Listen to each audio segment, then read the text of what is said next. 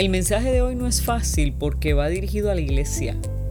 Y la iglesia no quiere que se le corrija. La iglesia corrige, la iglesia condena, la iglesia asume representar el poder de Dios para decidir lo que es bueno, lo que es malo, quién se salva y quién no. Pero les digo que en el día del juicio el castigo para ustedes será peor que para la gente de Tiro y Sidón.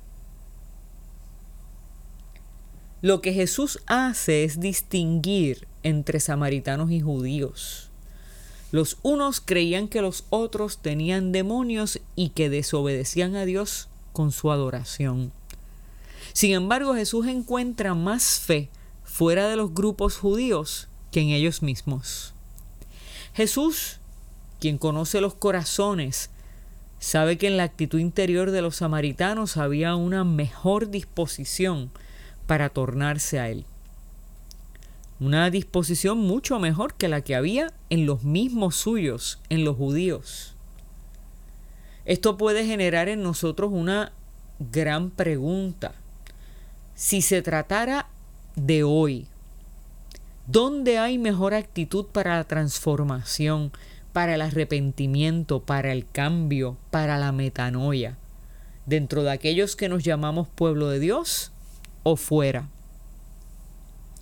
El primer problema que debemos plantearnos es que si pensamos que la conversión es un evento de una sola vez, corremos el riesgo de quedarnos estáticos en un mismo lugar cuando por el contrario los evangelios nos demuestran que aún los que caminaron con Jesús y fueron sus discípulos tuvieron que pasar por largos procesos de transformación paulatina, aún después de Jesús morir.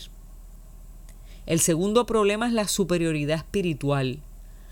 Cuando el mismo Jesús le dice a la mujer samaritana, no te preocupes en dónde se va a adorar, ni aquí ni allá, porque el Padre lo que busca es quienes le adoren en espíritu y verdad. Lo que el Padre le importa no es el lugar, si en un templo judío o samaritano, si católicos, protestantes o evangélicos, lo que a Dios le importa son los corazones que le buscan.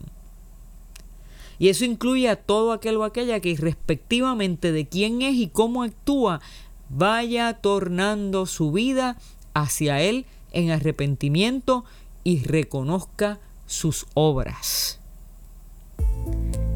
Creo que el día que nos encontremos cara a cara con nuestro Señor, recibiremos grandes sorpresas. Porque como Él mismo dijo, no todo el que me dice Señor, Señor, entrará en el reino de los cielos, sino el que hace la voluntad de mi Padre que está en los cielos. Hola, te habla Ibeliz Valentín. Gracias por escucharnos. Si este mensaje ha sido de bendición a tu vida, compártelo en las redes sociales. También puedes suscribirte a través de Apple Podcast o de Spotify Podcast. Que Dios te bendiga y hasta la próxima.